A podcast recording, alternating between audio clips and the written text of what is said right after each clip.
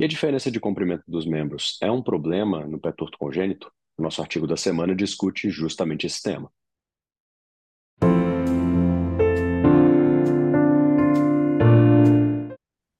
Olá, caros colegas.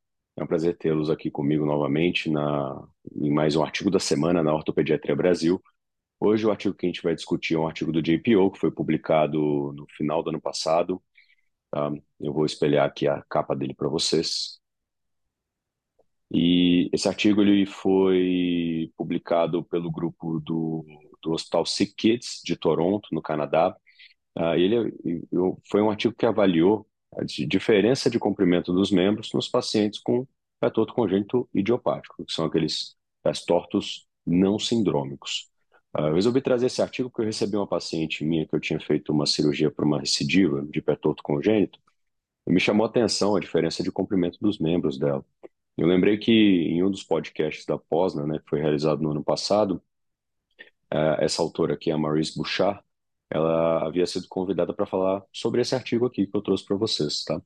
Vamos dar uma passadinha aqui no abstract para a gente conseguir entender como foi realizado o estudo. Ele foi um estudo retrospectivo, tá, de centro único, pelo que eu entendi. Eles dividiram os pacientes com pé torto congênito naqueles que tinham mais de meio centímetro de diferença de comprimento dos membros e menos de meio centímetro de diferença de comprimento dos membros, documentada pelo exame clínico, tá? Então não, não, não havia exames radiográficos, só um desses pacientes foi avaliado com exame radiográfico, que foi cogitado correção, tá bom? Uh, eles tiraram do estudo todos os pacientes que tinham pé torto sindrômico e quem havia sido seguido por menos de dois anos ou que tinham prontuários incompletos, tá? E aí, basicamente, o que, que eles encontraram? Dos 300 pacientes avaliados, 27 tinham diferença de comprimento dos membros, ou seja, 9%. 23 desses pacientes tinham pé torto unilateral, né? o restante né, dos outros quatro tinham pés tortos bilaterais. E a prevalência foi de 15% no grupo de pé torto unilateral e de 2% no grupo de pé torto bilateral. E a diferença média que eles encontraram foi de 1,21 centímetros, ah, sendo que no grupo unilateral a média era 1,27 e no grupo bilateral 0,88. E é interessante colocar aqui que essas diferenças variaram de meio até 3,5 centímetros. Tá? Basicamente, aqui, nas análises que eles fizeram, eles encontraram um, um risco maior de maior número de gessos no início da vida, para quem tinha diferença de comprimento dos membros, maior risco de recidiva, principalmente no grupo unilateral, maior risco de necessidade de cirurgias adicionais no grupo unilateral, tá? E eles não encontraram é, uma diferença estatisticamente significativa que correlacionava o score de Pirani com diferença de comprimento dos membros. O que, que isso quer dizer? Que talvez a diferença de comprimento dos membros não esteja relacionada somente à gravidade do pé torto congênito na apresentação inicial. Esse é um dado interessante. Eles concluíram aqui que 9% dos pacientes com pé torto congênito né, tem diferença de comprimento dos membros, que na grande maioria das vezes esses pacientes têm diferenças menores do que 2 centímetros, né, e que existe um maior risco de recidiva e de necessidade de cirurgia, e recomendam que a discrepância de comprimento dos membros seja avaliada de maneira rotineira nesses pacientes. Tá? Bom, eu achei esse artigo bem interessante porque eu confesso que não era uma coisa que, que eu me atentava com muita frequência nos retornos né, dos pacientes com pé torto congênito.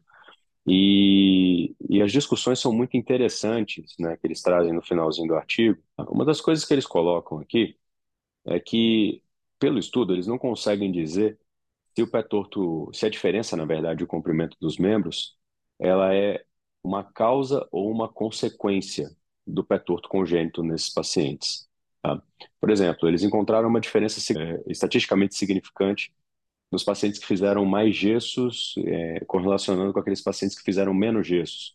Ou seja, será que foi um tratamento que utilizou muito gessos e gerou a, a discrepância de comprimento? Ou será que aquele pé era um pouquinho mais grave, por mais que não tenha havido correlação estatística no score de Pirani, e por isso foram feitos mais gessos, né? E por isso o paciente tem a discrepância de comprimento. A gente não sabe o que veio antes, o ovo ou a galinha.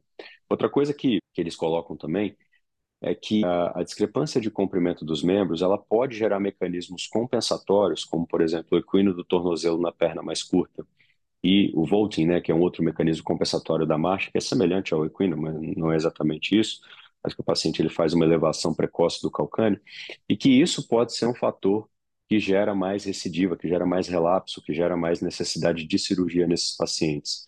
E que, eventualmente, né, se a gente tratar a diferença de comprimento dos membros, talvez isso possa diminuir o relapso. Eles não colocam isso como uma, uma opção e não orientam que você faça isso, mas são perguntas que são levantadas na discussão e que eu achei bastante é, interessantes.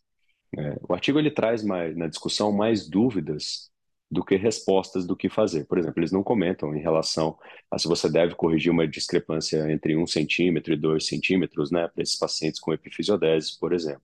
Tá? Mas ele levanta esses assuntos. Inclusive, no podcast, a própria Maurício Bouchard fala que ela tem um limiar mais baixo para correção da discrepância de comprimento dos membros. Eu vou ver se eu consigo o link e deixo aqui nas descrições das mídias para que vocês possam ouvir também esse episódio do podcast da pós, né, em que ela comenta o artigo. Ah, fato é, os pacientes com pé torto congênito, eles podem apresentar discrepância de comprimento dos membros. É interessante prestar mais atenção naqueles pacientes que têm o pé torto unilateral, tá?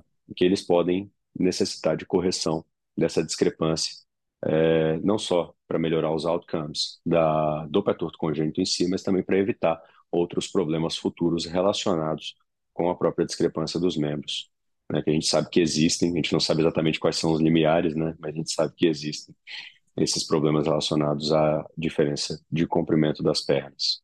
Tá?